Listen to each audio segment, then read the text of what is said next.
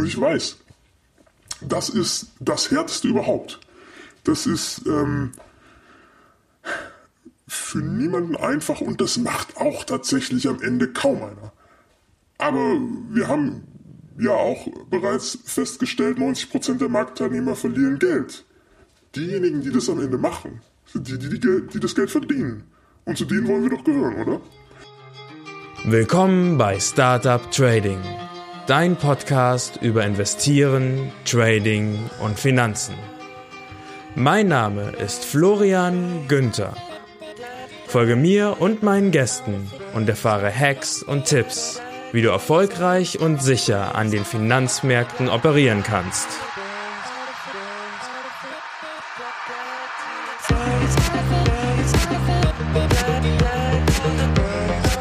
Der Podcast stellt keine Anlageberatung oder sonstige Empfehlung dar. Die dargestellten Analysen, Techniken und Methoden dienen ausschließlich Informationszwecken und stellen weder individuelle Anlageempfehlungen noch ein Angebot zum Kauf oder Verkauf von Finanzinstrumenten dar, sondern spiegeln lediglich meine oder die Meinung meiner Gäste wider.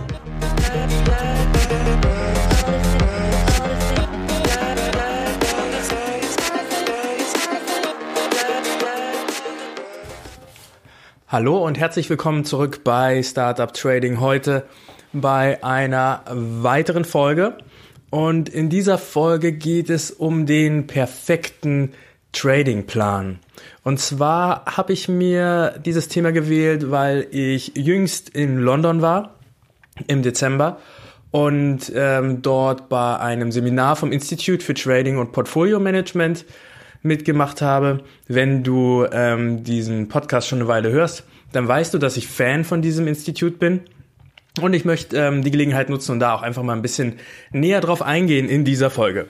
Ähm, das, ähm, ja, diesen, das Seminar hat in der Westminster University stattgefunden an einem Donnerstagabend.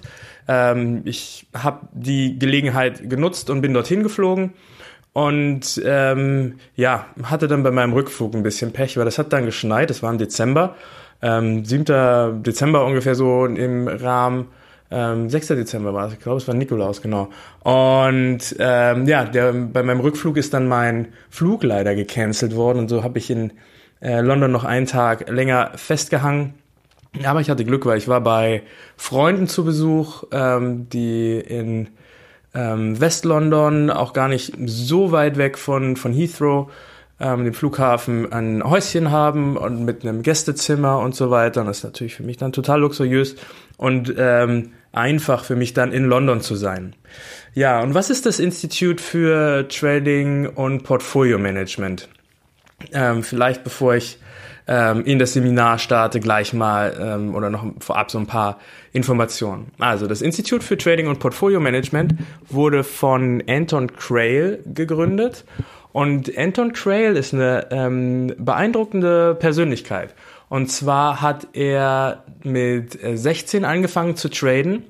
Und ähm, als er fertig war mit dem Studium, irgendwie so im Alter von äh, 24 Jahren oder so, nagelt mich nicht fest auf die, auf die Daten, hat er es geschafft, von anfänglich, äh, aus anfänglich 5000 Dollar ähm, 64.000 Dollar zu machen. Und das hat ihm halt ähm, ja die Möglichkeit gegeben, ähm, bei einer Investmentbank direkt anzufangen. Also er hatte sozusagen schon seinen Track Record und konnte dann direkt starten und hat dann halt angefangen und war bei ähm, Goldman Sachs, er war bei Lehman Brothers und er war bei JP Morgan und war dort professioneller Trader und äh, im Jahr 2007 hat er sich zurückgezogen, kurz bevor alles gecrashed hat.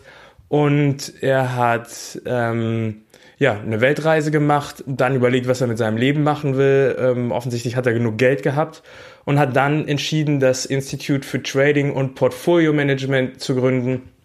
Ähm, und dieses ähm, Institut hat ähm, das Ziel, Retail Trader also Leute wie dich und mich, so auszubilden, dass sie tatsächlich ähm, im, im, im freien Markt bestehen können, dass sie ausgebildet werden wie professionelle Trader und dass, wenn sie wollen, dann sogar sie die Möglichkeit haben, zum Beispiel bei einem Hedgefonds anzuheuern und für die dort zu arbeiten. Ähm, und das, das, das wirklich Faszinierende ist, dass Anton Crail ein Team von ähm, mehreren ähm, anderen professionellen oder ehemaligen professionellen Tradern um sich versammelt hat. Also alles Leute, die per Definition entweder als Trader in einer Investmentbank oder bei einem Hedgefonds gearbeitet haben. Also das ist seine Definition von professioneller Trader. Professionelle Trader haben für eine Institution getradet. Das heißt, jemand, der super gut tradet am heimischen PC, ähm, aber gar keine Ausbildung hat bei einer Bank oder beim Hedgefonds, sondern einfach nur für die eigene Kasse tradet, ist für Anton Crail immer noch ein Retail-Trader, weil er ähm, das, ähm, das Innenleben einer Bank nicht kennt. Und in den USA ist es auch so, dass professionelle Trader auch geprüft werden und dann auch in einem Register sind und ähm, darüber ähm, kann man halt gucken, ist jemand ein professioneller Trader oder nicht. Soweit ich weiß, gibt es das bei uns nicht, aber dennoch ist diese Unterscheidung an sich ganz sinnvoll, um zu gucken, wer hat so diese traditionelle Ausbildung in den Banken. Ich bin vor einiger Zeit auf Anton Quayle aufmerksam geworden und zwar durch ein Video, ähm, das du auch bei YouTube finden kannst und ich werde das auch in den Show Notes verlinken. Und in diesem Video klärt Anton Crail quasi Retail Trader darüber auf, dass sie überhaupt keine Chance haben. Sie haben von Anfang an keine Chance und ähm, alle, die angeben und behaupten, diese Chance zur Verfügung zu stellen. Also die Broker, die Investmentbanken und auch die Leute, die Trading-Ausbildung auf YouTube machen. Alle diese Leute stecken in einem ähm, Interessenskonflikt und ähm, sie sind schuld daran, dass Retail-Trader keine Chance haben. Es ist ähm, folgendermaßen. Es gibt ähm, diese 90-90-90-Regel. Die ist ähm, bei mir im Podcast schon häufiger mal gefallen. Das bedeutet, 90 Prozent der Trader verlieren 90 Prozent von ihrem eingesetzten Kapital in den ersten 90 Tagen. Und durch die Bank geht es fast jedem so, also 90 Prozent. Auch mir ging das damals so. Und ähm, die Aufgabe des Brokers als Mittelsmann des Retail Traders ist es, die ähm, Position des Traders an der Börse zu platzieren. Wir haben selber keinen Desk an der Börse, deswegen können wir das nicht selbst. Wir brauchen den Broker als Zwischenhändler. Und das ist die, die Aufgabe des Brokers. Womit verdient der Broker dann Geld? Der Broker verdient erstens Geld mit den Kommissionen, des Weiteren verdient der Broker am Spread, der ähm, Unterschied zwischen Geld- und Briefkurs, zwischen An- und Verkaufspreis der Handelsinstrumente geht äh, komplett in die Tasche des Brokers. Und er verdient Geld am Swap. Wobei am Swap verdienen ähm, hauptsächlich ähm, Profiteure, die hinter den Broker geschalten sind, nämlich die Investmentbanken, die den Broker wiederum zum Kunden haben und wir haben eine, eine Situation, in der quasi ähm, die Kunden von ihren, ähm, ja, die Kunden werden quasi von ihren Dienstleistern ausgequetscht. Und das liegt daran, dass wir eine Monopolstruktur haben, die sich ähm, von der Quelle ähm, bis zum Ende durchschlängelt. Und die, ähm, die Quelle sind natürlich die Börsen, dann kommen die Investmentbanken, dann kommen die Broker und dann kommen am Ende wir. Ähm, das erklärt Anton Crail in diesem Video wunderbar. Also das empfehle ich dir auf jeden Fall anzusehen. Ähm, aber kommen wir wieder zurück zu dieser 90-90-90-Regel. Ähm, also der Broker hat Einnahmequellen, aber die sind doch relativ bescheiden. Ne? Er kattet sich überall so ein kleines Mühe raus. So, wenn du jetzt aber weißt als Broker, dass 90% deiner Kunden in 90% der Fälle Geld verlieren, warum solltest du eigentlich diese Handelsposition überhaupt an der Börse platzieren? Was wäre denn viel klüger, was du machen könntest? Sie nicht an der Börse platzieren sondern einfach als Gegenpartei auftreten und dann hast du in 90% der Fälle einen Gewinntrade. Eine Quote, die auf keine andere Art und Weise erreichbar ist. Und genau das machen 90% der Broker. Wahrscheinlich machen es 100% der Broker. Also ähm, in diesem Fall rede ich ähm, von ähm, ähm, Trading-Brokern natürlich. Ne? Ähm, ich meine jetzt nicht irgendwie ähm, die, ähm, die DK, DKB oder so, ähm, wenn, sie, wenn sie ihre Aktien verkauft. Aber ähm, die Broker, die CFD-Broker, ähm, äh, noch viel schlimmer natürlich die Broker der binären Optionen und so weiter, diese angeblichen Broker, ähm, die ähm, sind es, die ja im Prinzip als ähm, Gegenpartei für ihre Kunden auftreten, durch die Bank weg. Ähm, und somit haben die Broker überhaupt kein Interesse daran, dass ihre Kunden profitabel sind. Und ähm, jetzt machen die Broker noch Folgendes. Sie ähm, geben selber Trading-Ausbildung. Ne? Bei, bei jedem Broker gibt es das. Ne? Hier lerne, wie man tradet. Ne? Und dann gibt es unglaublich tolle Seminare und alles ist super genau erklärt und so weiter. Ähm, wenn du dieses Video von Anton Quayle gesehen hast, wirst du sehen, dass alles, was dir dort vermittelt ist, scheiße ist. Und zwar, weil diese Leute dort ähm, das Ziel haben, dass die 90-90-90-Regel verstärkt auf die Kunden der Broker wirkt. Sie arbeiten direkt für den Broker, da machen sie überhaupt keinen Hehl raus. Und ähm, im nächsten Schritt wird dir halt erzählt, handle schnell, handle viel, hier die neue Daytrading-Strategie und so weiter. Ne, auch ähm, irgendwelches ähm, automatisches Handeln und so weiter, ne, wo andere Leute für dich handeln. Ähm, all dies kann doch nur das Ziel haben, dass der Broker am Ende Geld verdient. Und zwar, dass das Geld auf deinem Konto in sein Konto wechselt. Und das ist die ganze Sache. So, und jetzt denkst du dir jetzt natürlich, ah, Moment mal, aber das ist ja eine total idiotische Idee, weil dann würden die Kunden des Brokers ja andauernd pleite gehen und dann hätte er keine Kunden mehr. Ja, wenn du jetzt ähm, wie dein Broker dir das vorschlägt, dein Konto mit 10.000 Euro auflädst und nach 90 Tagen sind 9.000 von diesen 10.000 Euro weg und du bist beleidigt und gehst, hat der Broker 9.000 Euro. Wenn er jetzt von diesen 9000 Euro 3000 Euro nimmt, dann wird er doch wohl einen neuen Kunden finden, oder?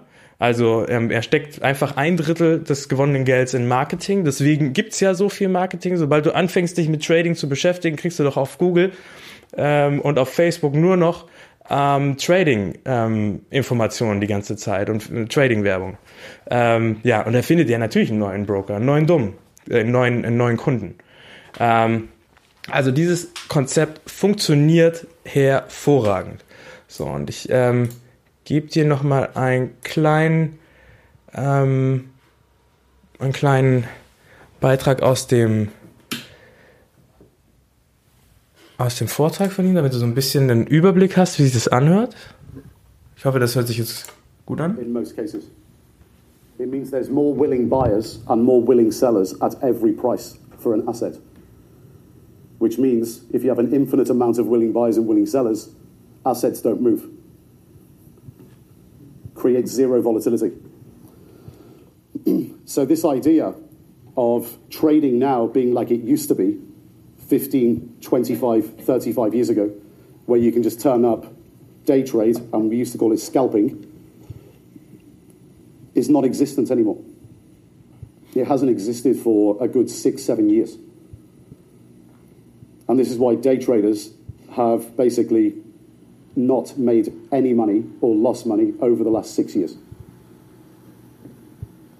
So this is a big. This has had a huge impact on retail traders because there's there's less opportunities over shorter time horizons. So the professionals have totally changed their approach in the last seven years.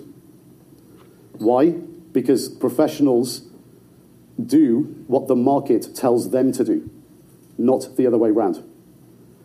And we get this message through the Institute probably 10 times a week, exactly the same question through the website. and it's literally worded the same all the time. I am a Forex day trader. Can the Institute's education help me? What's wrong with that statement?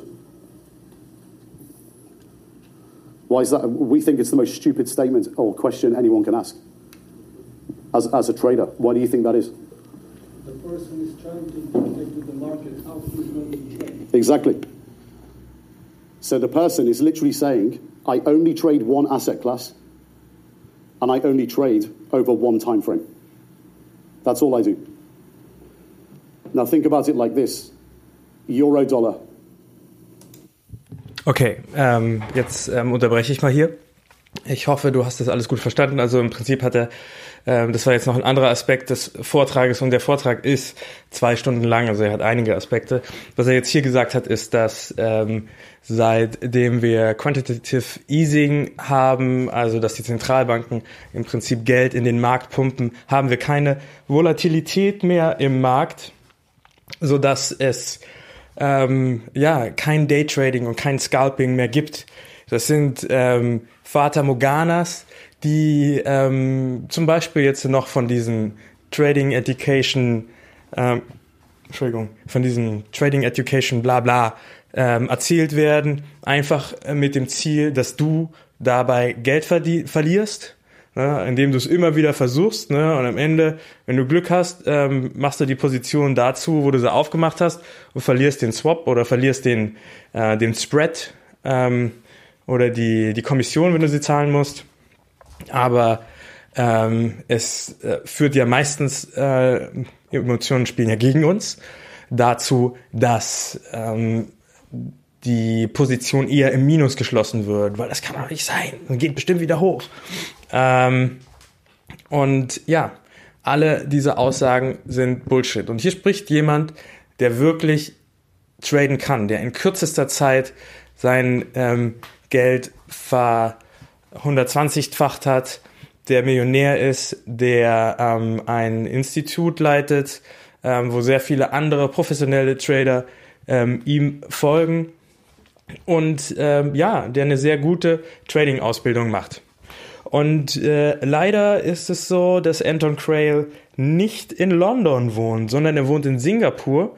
Und auch wenn dieser Vortrag jetzt äh, in, auch an der, ups, auch an der Westminster University war, ähm, so ähm, ist der Zuständige für London ähm, jemand anders, und zwar Jason McDonald. Ebenfalls ein sehr erfahrener Trader, ähm, der für die Commerzbank gearbeitet hat und äh, für, für andere Banken und inzwischen, äh, wo hat er noch für ge gearbeitet? Warte mal kurz, ich habe es mir doch sogar notiert. Auch Lehman Brothers. Inzwischen ähm, tradet er auf eigene Rechnung und macht Real Estate, Spekulation. Und er ist ähm, auf jeden Fall ähm, jemand, der sein Handwerk extrem beherrscht. Ähm, so hat er nicht dasselbe gemacht wie Anton und hat seinen Beruf 2007 an den Nagel gehangen, aber er hat ähm, 2008 überlebt und hat in diesem Jahr oder in dieser Zeit nur 4% von seinem Portfolio verloren, währenddessen einige seiner Kollegen ähm, ihr Portfolio komplett geschrottet hatten und am Ende pleite waren. Also ähm, er weiß, äh, wovon er spricht. Er ist ein ziemlich harter Hund. Er, ähm, ich habe ähm, mich während des Seminars unterhalten. Wir haben über Trading Ideas gesprochen und so weiter. Und er hat mich mich hart geprüft, ähm, was was meine Idee ist. Und das das Interessante beim Institute for Trading und Portfolio Management ist, ähm, dass sie sagen, professionelle Trader haben zu 80 Prozent eine fundamentale Analyse und nutzen dann 20 Prozent ähm, ähm, technische Analyse, um den richtigen Punkt zu finden. Aber der Auslöser, warum sie einen Trade machen, ist niemals technischer Natur, sondern er ist immer fundamentaler Natur. Und sie behaupten, und ich glaube das so, dass dies die Praxis in allen Hedgefonds ist. Das heißt, es ist, gibt einen intellektuellen Grund, warum der eine Wert steigt, der andere fällt und was die Trading Idea ist. Würde jetzt ähm, natürlich mein Freund Philipp Klinkmüller, mit dem ich ähm, letztens das Interview gemacht habe von HKCM, komplett widersprechen. Aber hier treffen halt auch einfach diese Welten aufeinander, die ähm, ja diese zwei ideologischen Positionen unter Spekulanten. Dennoch finde ich, ähm, wir sollten uns nicht ähm, kategor kategorisch bereits einordnen in eine dieser Ideologien. Es fällt relativ leicht, sich ähm, dem, ähm, dem technischen ähm, Bereich zuzuordnen, äh, weil es im Prinzip einfacher ist, wenn du alle Informationen im Chart hast. Und ich neige dazu persönlich auch, ähm, auch deswegen, ähm, weil es schwierig ist, auch an, an viele Informationen heranzukommen und auch weil ähm, eine eigene, komplett selbstständige Trading-Idee, die aus fundamentalen Daten heraus entsteht, gar nicht so einfach zu fassen ist und dann ähm, auch schwer, schwer überprüfbar ist, ne? weil es ähm, auch so ein bisschen äh, eine Möglichkeit fehlt irgendwie, das mal jemand anders zu sagen, hier gucke mal, das ist meine Idee, was, was, was hältst du davon? Ja, das ist was, was ich mir noch aufbauen muss, so eine Art Trading äh, Master Group ähm, oder Mastermind Group, ähm, beziehungsweise was ich, äh, ja, vielleicht dann auch einfach mal ein bisschen forcieren muss, dass ich mir das jetzt aufbaue. Ne? Also, aber ja, wie gesagt, also ich versuche nicht, ähm, mich auf eine dieser ideologischen Seiten zu stellen, sondern ich glaube, dass ich mir das Beste von beiden rausholen sollte. Ich werde dadurch, dass das hier nicht mein Beruf ist, ähm, niemals ein Meister auf dem einen oder auf dem anderen Gebiet werden. Ja? Ich werde nicht wieder Philipp Klinkmüller äh, ein Meister in Elliott Wave werden, weil der Philipp Klinkmüller, der macht nichts anderes den ganzen Tag. Ne? Und der ist einfach wunderbar und deswegen nutze ich sein Wissen als Hintergrundinformation ähm, und dann möchte ich das aber auch noch abprüfen mit ähm, mit eigenen Trading-Ideen, äh, Ideen, äh, mit fundamentaler Analyse, um so auf meinen eigenen Standpunkt zu kommen zu verschiedenen Themen. Ja, und da denke ich, ist das Institut für Trading und Portfolio Management eine unheimlich reiche Wissensquelle. So, also, ähm, fangen wir mal an. Also mit dem Thema Tradingplan.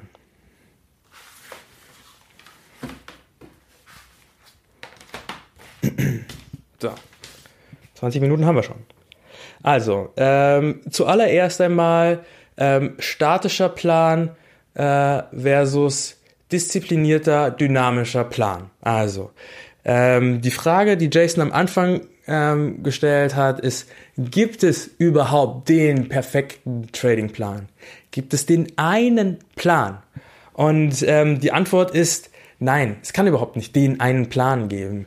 Ähm, der eine Plan wird ähm, wahrscheinlich nur in einer einzigen Trading-Situation wirklich funktionieren, aber ein Disziplin disziplinierter und dynamischer Tradingplan, das ist eine, ähm, eine Variante, die funktionieren kann. Das heißt, der Tradingplan muss sich anpassen an Faktoren wie äh, Marketvolatilität, also Marktvolatilität, News, Timing, ja, auch an die Frage, wie sieht dein Portfolio überhaupt aus? Ne? Bist du schon überall an den Grenzen ähm, deiner ähm, Exposition? Also ähm, hast du dich bereits sehr hoch gehebelt oder bist du gar nicht investiert? Bist du flat? Ne? Ähm, wie ist das Risiko allgemein im Markt und wie ist dein P&L, dein Profit and Losses? Ähm, das heißt, ähm, schau zurück in die letzten Wochen. Wie häufig hast du eigentlich verloren? Wie häufig hast du gewonnen? Ähm, bist du gerade, ja, hast du gerade eine Pechsträhne vielleicht? Oder anders ausgedrückt, jetzt ein bisschen äh, rationaler, ist die Marktsituation einfach so, dass du mit ihr nicht zurechtkommst und du solltest auf gar keinen Fall dein Risiko jetzt erhöhen. All diese Dinge spielen hinein in den ähm, dynamischen und disziplinierten Tradingplan, so wie Jason ihn beschrieben hat. Und Jason hat, ein, hat den Tradingplan in vier Basics unterteilt. Und ich habe kein anderes Wort jetzt als Übersetzung für Basic gefunden, deswegen habe ich es jetzt einfach mal so belassen. Und ich lese die, ähm, die jetzt einfach mal der Reihe nach vor. Erstens, identifiziere die Strategie. Zweitens, bringe die Vorteile auf deine Seite. Drittens, Positionsgrößen. Viertens, Chance-Risikoverteilung. Fünftens, vorher eingestellter harter Stop-Loss. Sechstens, gute Spekulanten lernen immer weiter. Siebtens, lerne deine Emotionen auszublenden oder zu kontrollieren oder einfach zu erkennen.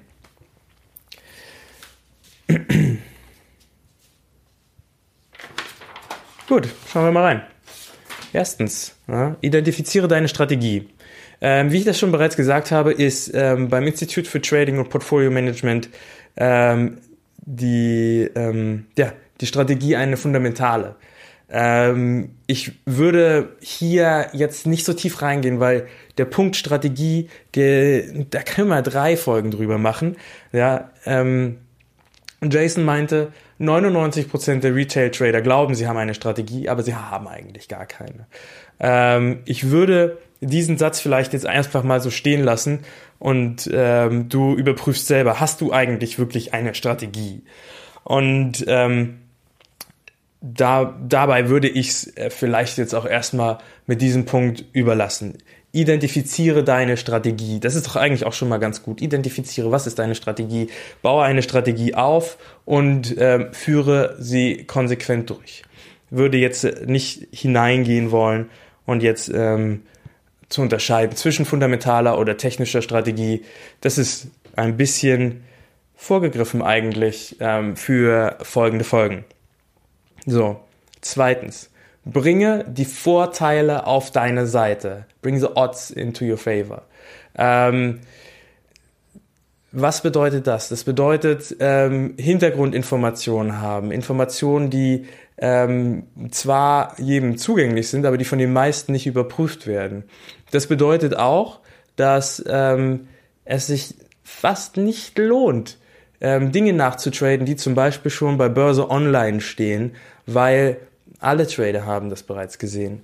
Und ähm, Börse Online ähm, ist ähm, nicht das Magazin, was in die, investigativ die besten Trading-Ideas ähm, selbst als erstes generiert, sondern eigentlich auch eher auf den Zug aufspringt, der schon woanders losgefahren ist. Ähm, Wall Street Online ist vielleicht eine Möglichkeit, wo man das eine oder andere Ding finden kann, was interessant ist. Und dann äh, gibt es noch das Thema vorauslaufende Indikatoren, was wir in einer nächsten Folge uns auch ansehen wollen, wo ich ähm, ja diese, diese Indikatoren mal vorstelle. Die können nämlich hervorragend genutzt werden, zum Beispiel auch, um zu erkennen, in welcher Marktsituation befinden wir uns gerade und wie können wir die Vorteile auf unsere Seite bringen. Ähm, na, gucken, habe ich hier dazu noch was stehen?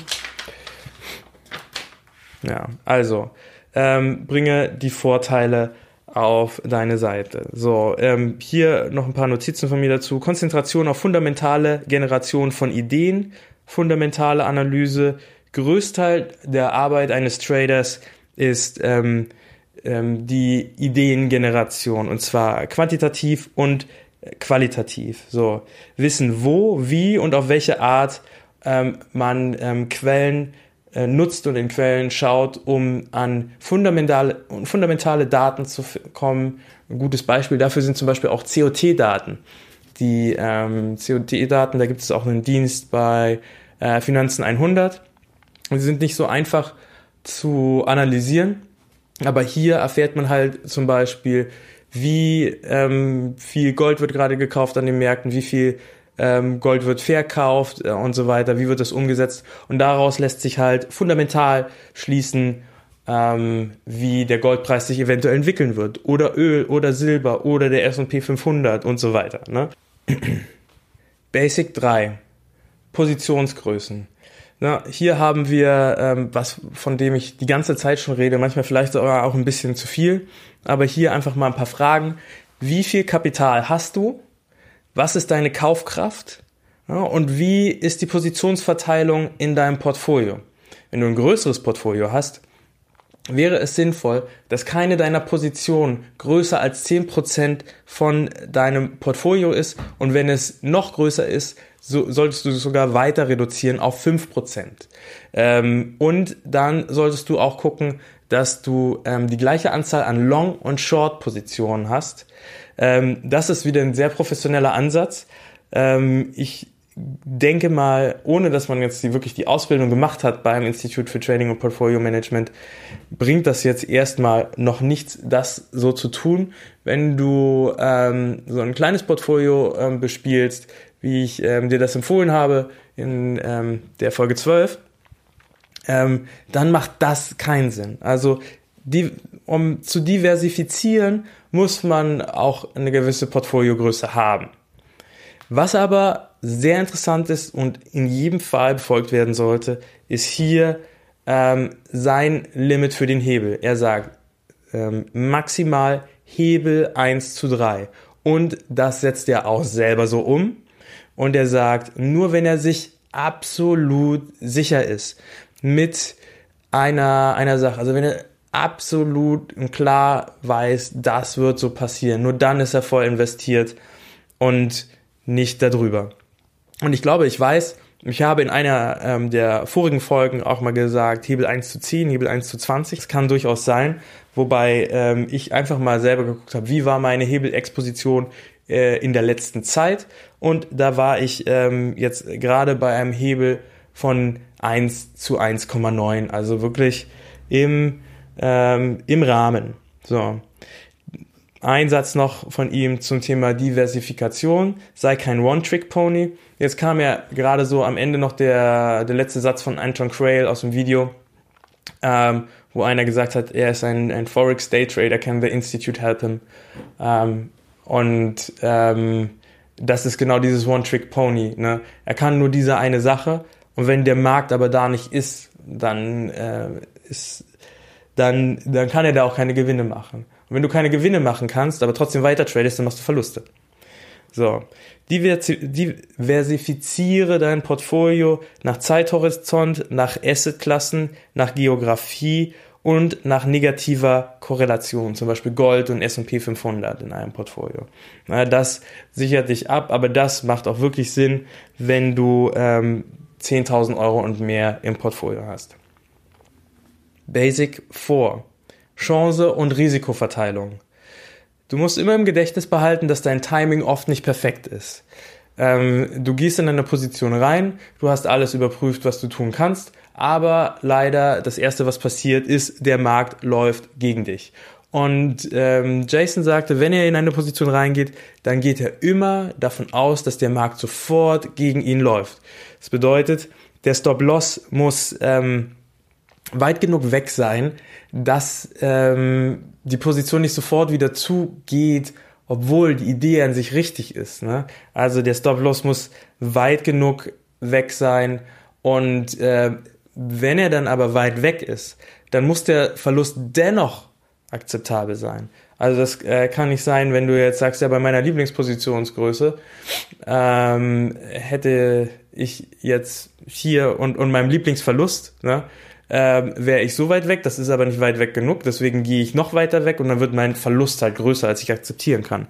Nein, das Richtige ist, du musst Positionsgröße und die Position des Stop-Loss aneinander anpassen. Es gibt kein, keine, keine Lieblingspositionsgröße. Wenn dein ähm, erlaubter Verlust 50 Euro ist, dann musst du deinen Stop-Loss, ähm, deine Positionsgröße so anpassen, dass ähm, da, wo dein Stop-Loss liegt, 50 Euro Verlust ist. Das reduziert natürlich den Gewinn. Aber so ist nun mal das Spiel. Ähm, sei kein Gefangener zwischen dem Stop-Loss und dem Take-Profit, sagt er auch. Und ähm, einer der wichtigsten Punkte einer Strategie ist, dass man den Trade auch für sich arbeiten lässt. Ähm, es ist, äh, ja, wie gesagt, wirklich sehr schade, wenn man eine gute Idee hatte, aber man arbeitet halt nur auf sehr kurzen Zeitrahmen und ähm, der Trade kann sich in der Zeit gar nicht entwickeln. Manchmal gibt's halt auch Seitwärtsphasen, das auch, das muss man überstehen können. So, also wichtig sind Ideen, Ideen, Ideen. Ähm, und er hat zum, zum Risikomanagement auch noch eine interessante Sache. Und zwar, wenn die Volatilität im Markt nach oben geht, dann sollen wir ähm, die Positionsgrößen reduzieren, beziehungsweise unsere Exposition am Markt und unseren Hebel reduzieren. Ähm, hat einfach folgenden Grund. Ähm, wenn es jetzt ähm, so schön wie im S&P 500 die ganze Zeit steil nach oben geht, können wir eigentlich unser Portfolio auch ein bisschen überhebeln, weil die, die Volatilität, also die Ausschläge am Tag, ähm, das Minimum und Maximum, ne, das ist nicht so großartig.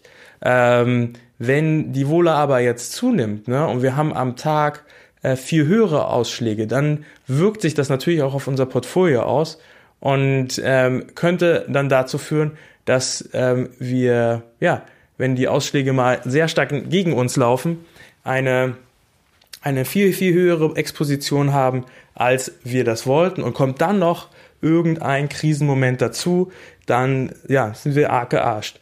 Ähm, Volatilität hat aber doch einen hervorragenden Vorteil auch. Ähm, und zwar ist doch Volatilität das, was wir brauchen, um als Trader aktiv zu sein. Und ähm, das bedeutet, wenn wir aus unserem Portfolio Geld rausnehmen, Gewinne abziehen, die Positionen, die gut gelaufen sind, reduzieren, dann haben wir wieder Cash, mit dem wir dann tatsächlich auch mal Daytrading machen können, wenn die Vola wirklich da ist.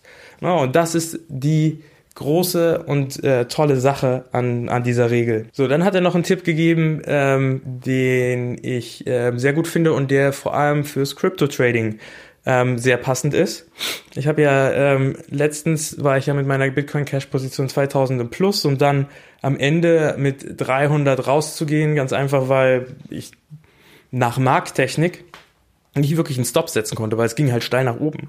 Ähm, es gibt halt eine Alternative, also ähm, man kann ja den, den Stop nach Markttechnik setzen, das heißt, man setzt ihn auf die letzten Hochs.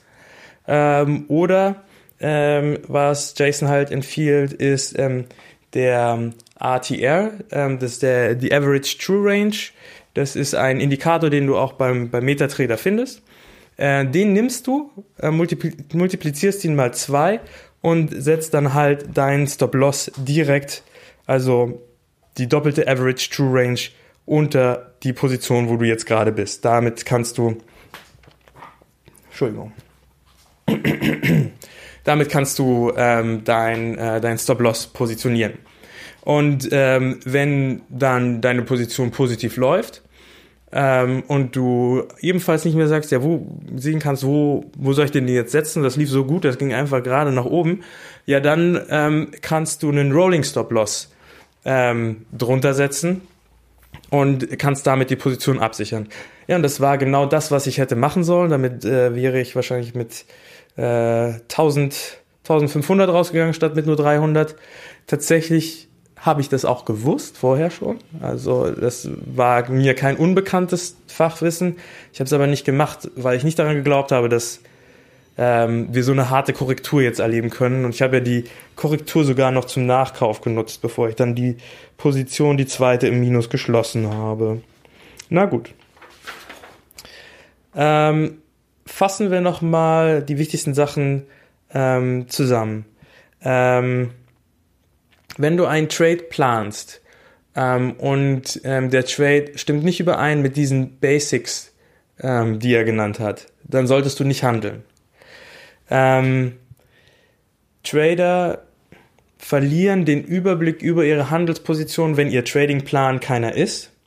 Also, wenn du keine wirklich gute Idee hast darüber, ähm, ja, was der Hintergrund von deinem Trade ist, ähm, dann zwinge den Trade lieber nicht herbei. Dann drittens, höre auf dein P&L, also deine Profit and Losses. Ähm, wenn dein P&L dir eindeutig sagt, dass du gerade schlecht tradest, erhöhe nicht das Risiko, sondern reduziere das Risiko. Ähm, reduziere es eventuell sogar massiv. Ähm, das gibt dir die Möglichkeit, dass dein, ähm, dass dein Kapital erhalten bleibt und wenn sich die Situation irgendwann verändert und wieder gute Trading-Gelegenheiten für dich kommen, kannst du dann auch wieder voll einsteigen, kannst das Risiko auch wieder erhöhen. Gib dir gib dir selbst eine Chance, Geld zu verdienen. Bleibe liquide und sei nicht überinvestiert, damit du, wenn die Chancen kommen, dann auch zuschlagen kannst. So, dann Basic 5. Ein vordefinierter, harter Stop-Loss. Und hier hat er gesagt, das ist die einzigste Regel, die nie vergessen werden darf. In jede Position, in die wir reingehen, gehen wir mit einem Stop-Loss. Es gibt eine Ausnahme, das sind Alpha-Positionen. Allerdings muss man auch wirklich in der Lage sein, zu verstehen, wie Alpha-Positionen funktionieren.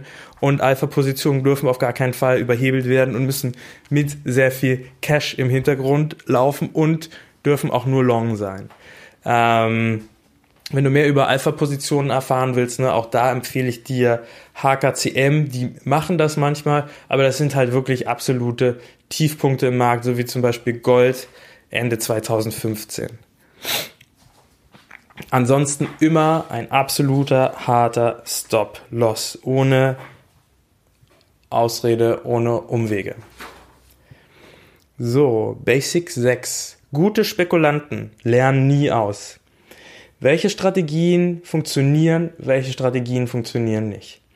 Also, du solltest dir ähm, Fragen stellen ähm, im Nachgang, äh, wie deine eigenen Trades gelaufen sind. Ähm, sehr wichtig ist es dazu, ein Trading-Tagebuch zu führen. Und bei diesem Trading-Tagebuch ähm, schreibst du halt rein, was ist deine Trading-Idee, ähm, warum bist du dort reingegangen.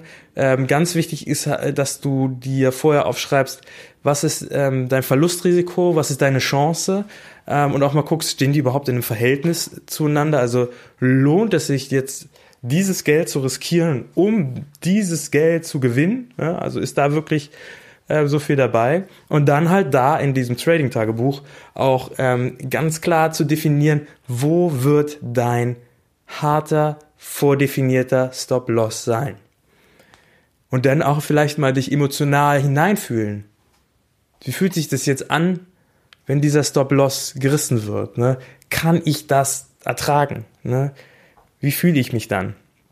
Ähm, denn es passiert immer wieder, dass wir ähm, ja dazu uns motiviert werden von irgendwas aus uns drinnen heraus, diesen Stop-Loss wieder rauszuziehen. Wir glauben so stark an diese Idee, dass wir nicht akzeptieren können, dass wir falsch liegen oder dass es der falsche Moment ist.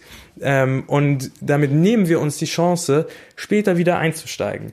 Weil ähm, jetzt hier 50 Euro verlieren oder wie auch immer für dich deine, deine Quote ist für den, für den Stop-Loss, ist nicht so problematisch, weil der Kurs fällt jetzt vielleicht 400 Euro und du sparst dir damit 350 Euro, die du wieder investieren kannst. Aber deswegen vorher klar definierter Stop-Loss, alles eintragen in dein Trading-Tagebuch und dann hast du nämlich überhaupt erst die Möglichkeit, Basic 6 zu machen. Nochmal, Basic 6, gute Spekulanten lernen nie aus und du analysierst nachträglich deine Trades, was war gut, was war Bullshit. Und ich weiß, das ist das Härteste überhaupt. Das ist ähm, für niemanden einfach und das macht auch tatsächlich am Ende kaum einer. Aber wir haben ja auch bereits festgestellt, 90 Prozent der Marktteilnehmer verlieren Geld. Diejenigen, die das am Ende machen, sind die, die, die, die das Geld verdienen. Und zu denen wollen wir doch gehören, oder? Also, gute Spekulanten lernen nie aus, und wir schauen dann, welche Strategie funktioniert, welche Strategie funktioniert nicht. Welche Strategie implementierst du gut und welche implementierst du schlecht? Welche Zeithorizonte funktionieren gut und welche Zeithorizonte funktionieren schlecht? Cool ist, wenn man das bei Excel macht, dann kann man das nämlich hinterher auch, wenn man es ähm, ordentlich macht, analysieren und kann sich das sogar in Tabellen ausdrucken. Ähm, dann deine, deine Trefferquote, deine Rendite, ähm, deine Risik risikoadaptierte Rendite auch. Ne? Auch das kannst du dir ansehen und ähm, was ähm, dir dabei auch helfen kann, ist der Kontoauszug zum Beispiel bei MetaTrader. Da hatte ich in der Folge 12 ähm, das ähm, schon angehangen in die Shownotes. Ich mache das hier nochmal. Ähm, so ein kleines Video, wo jemand erklärt, wie das, äh, wie das funktioniert.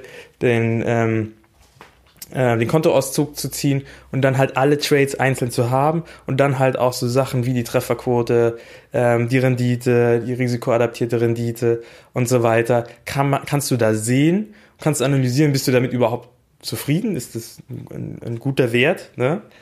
Ähm, und ähm, ja, deine durchschnittlichen Verluste, Gewinne. Ja, und dann lassen sich vielleicht beim PL auch Muster erkennen, ne? Und ähm, ja, kannst dann auch schauen, wie hingen die zum Beispiel mit dem Momentum in den einzelnen Marktphasen zusammen und so weiter. So. Basic 7, trainiere deine Emotionen auszublenden.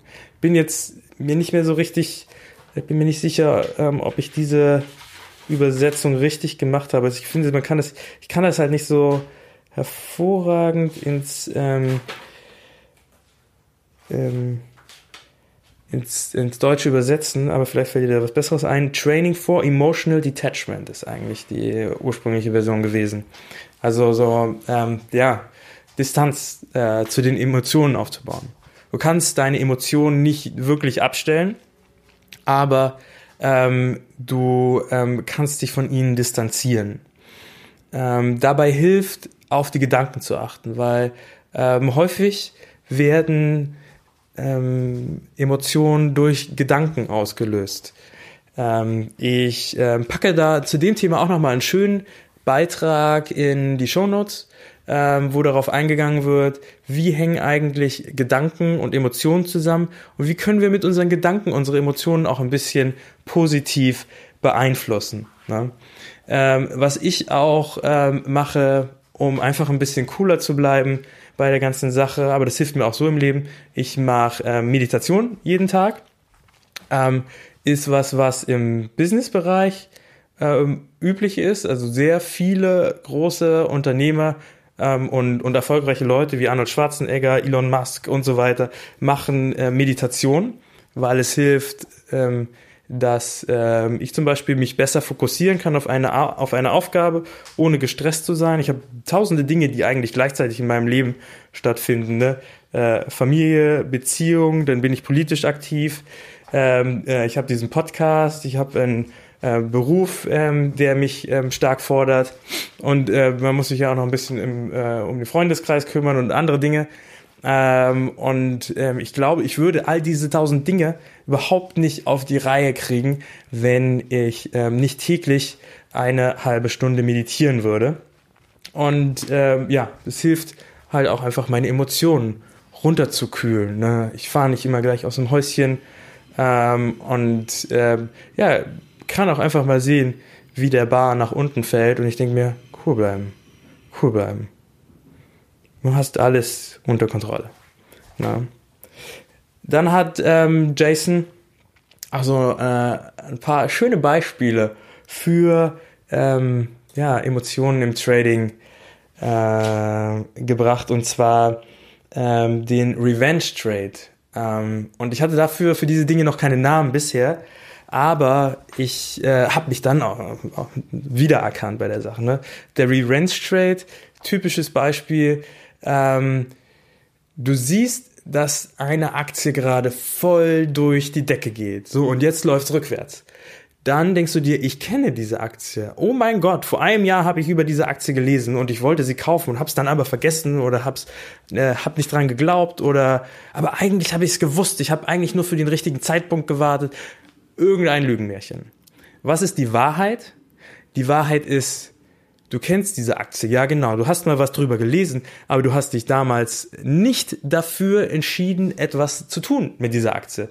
Ähm, eventuell hast du sogar gesagt, ja, interessantes Ding, aber ich habe da jetzt kein Kapital für. Ne? Ich meine, ähm, gerade wenn man jetzt der Aktionär liest oder Börse Online, dann kriegst du ja jede Woche 100 Aktien angeboten, die alle toll sein sollen.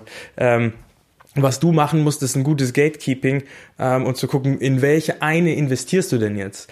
Ähm, ja, und in diese hast du nicht investiert. Klare Entscheidung. Aber in deinem Kopf geht das, das Gear-Modell an, ne?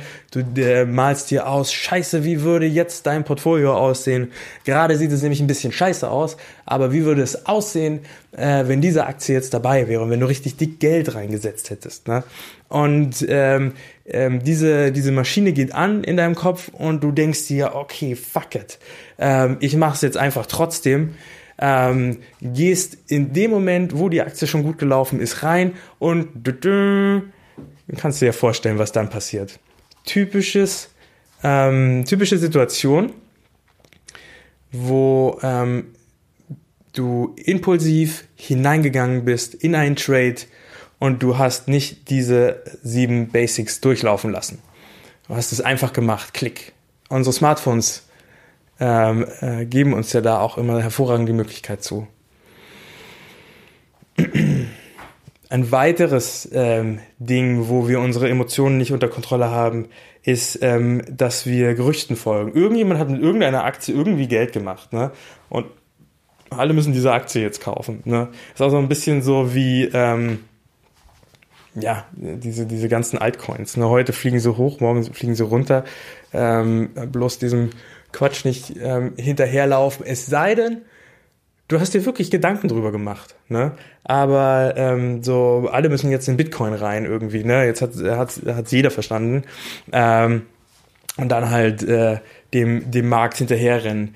Wenn diese Person damit vielleicht 100% gemacht hat, ja, du und ich, wir wissen, ähm, da können nochmal 100% kommen, können aber auch wieder 100% fallen. Und ähm, wer weiß, wie alt dieses Gerücht schon ist. Ähm, von daher, ähm, ich sage nicht, dass man nicht ein Gerücht hört und dann geht man in den Markt rein, aber man geht nicht wegen dem Gerücht rein, sondern man geht rein, weil man sich wirklich Gedanken darüber gemacht hat und weil man auch geprüft hat, ähm, passt das denn auch wirklich in meinen Plan und ist von jetzigem Standpunkt, nicht nachdem sie schon 100 gelaufen ist, sondern jetzt, null, wo ich jetzt reingehen würde, ist es trotzdem noch sinnvoll, ist da noch Potenzial. Ne? Dann, weiteres Beispiel, Wiedereinstieg nach ähm, einem ausgestoppten SL, einem ausgestoppten Stop-Loss. Ähm, jedes Mal, wenn wir ausgestoppt werden, sollten wir die, ähm, die Situation neu bewerten. Ja, natürlich kann das sein, dass ähm, scheiße war, dass der Stop-Loss in dem Moment gerissen ist und kurz danach geht's wieder hoch. Ähm, aber ja, manchmal ist das ja wirklich so. Ne? Wir haben unseren Stop-Loss schlecht gelegt. Das wäre schon mal eine Notiz vielleicht auch für unser Trading-Tagebuch. Stop-Loss gerissen. Danach geht der Kurs wieder hoch. Ähm, jetzt befindet sich der der Kurs aber viel, viel höher. Ist das für uns eigentlich jetzt noch ein attraktiver Einstieg oder sind ähm, die Chancen ähm, wieder ähm, ja, ins Gegenteil verkehrt? Ne? Da haben wir ja Basic Nummer zwei, bringe die Vorteile auf deine Seite. Sind jetzt bei diesem Einstieg die Vorteile noch auf unserer Seite oder ist das Risiko ähm, viel, viel höher jetzt als vorher? wollen wir den Einstieg wieder wagen. Das heißt, bei gerissenem Stop-Loss komplette Neuanalyse nach Tradingplan machen. So. Und natürlich dem Markt hinterherrennen. Simpelstes Beispiel. Ne? Ähm, irgendwas steigt. Der S&P 500 ist gestiegen. Jetzt äh, ähm, äh, siehst du es auch und du hast die ganze Zeit gezweifelt, dass er weiter steigt und weiter steigt. Da muss doch irgendwann mal enden. Ähm, offensichtlich steigt er ja jetzt unendlich lang. Also jetzt gehe ich rein. Mal sehen, was morgen passiert. Wir können uns denken, was morgen passiert. Genauso ähm, wie, wie jeder, ähm, der ja, Bitcoin hinterhergerannt ist und dann genau bei 19.000 gekauft hat. Und ähm, damit kommen wir auch schon zum Ende. Ähm, was heißt schon? Wir haben fast eine Stunde voll. Ähm, ich habe noch ein paar ähm, nette Zitate von ihm aufgeschrieben. Und zwar, du wirst nicht reich, nur weil du Hebel verwendest. Ja, genau. Ähm, dann noch was Lustiges. People that pick buttons get, ähm, get brown fingers. People that pick buttons get brown fingers. Das ähm, ist im Prinzip auch ähm, so ein typisches Trendfolgezitat. Ist ein bisschen gegen, gegen genau das, was ich eigentlich versuche. Ich kriege scheinbar ähm, braune Finger, na gut. Ähm, ja, ziemlich simpel. Wir werden nie den tiefsten Kurs erwischen und wenn wir das versuchen, dann äh, können wir davon ausgehen, dass er noch tiefer fällt. So. Ähm, weiteres Zitat. Ich kann dir nicht sagen, wie du schnell reich wirst, aber wie du schnell arm wirst. Bei dem Versuch, schnell reich zu werden. Ich weiß nicht, ich glaube, das ist von André Costolani, das hat er geklaut. Und ähm, ich gehe immer davon aus, dass der Markt gegen mich laufen wird. So, mit diesen Zitaten schließe ich. Ich hoffe, dir war diese Episode, ja, die, diese Episode war hilfreich für dich. Äh, Wenn es dir gefallen hat, würde ich mich freuen, wenn du mir eine 5-Sterne-Bewertung bei iTunes geben könntest. Und einen Moment noch. Ähm, würde ich mich auch über ein paar Likes bei Facebook freuen, weil da ähm, sieht es noch relativ mau aus. Ähm, und ich finde, da haben wir ein bisschen mehr ähm, verdient. Und so, ähm, ich habe das Gefühl, dass es vielleicht daran liegt, dass, ähm, ähm, dass ihr das nicht findet auf äh, Facebook. Und zwar ähm, ist es einfach facebook.com Facebook, facebook slash startup trading podcast. So, das ist der Link zu Facebook. Also, wie gesagt, gebt mir ein Like auf Facebook. Ich würde mich super darüber freuen. Ich weiß, viele, viele, viele Leute hören bereits zu, ähm, aber spiegelt sich nicht wieder in ähm, den ähm, Bewertungen bei iTunes. Also unterstütze mich doch bitte und gib mir eine Bewertung und ein Like. Herzlichen Dank. Bis nächsten Mal. Dein Florian. Tschüssi.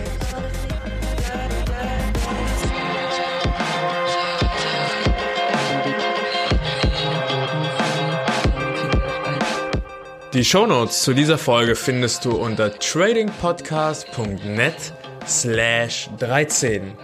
Und dort findest du zum Beispiel die aktuellen Termine vom Institut für Trading und Portfolio Management. Du findest dort das äh, Video, von dem ich gesprochen habe, ähm, von Anton Crail. Du findest außerdem den Artikel über Emotionen im Trading und Gedanken, über den ich gesprochen habe, sowie das Konzept, wie man mit dem Average True Range ein Stop-Loss einstellen kann. Und ähm, natürlich findest du dort auch die sieben Basics des Trading Plans von Jason und nochmal einen Link zu ähm, den Folgen mit HKCM, über die ich gesprochen habe.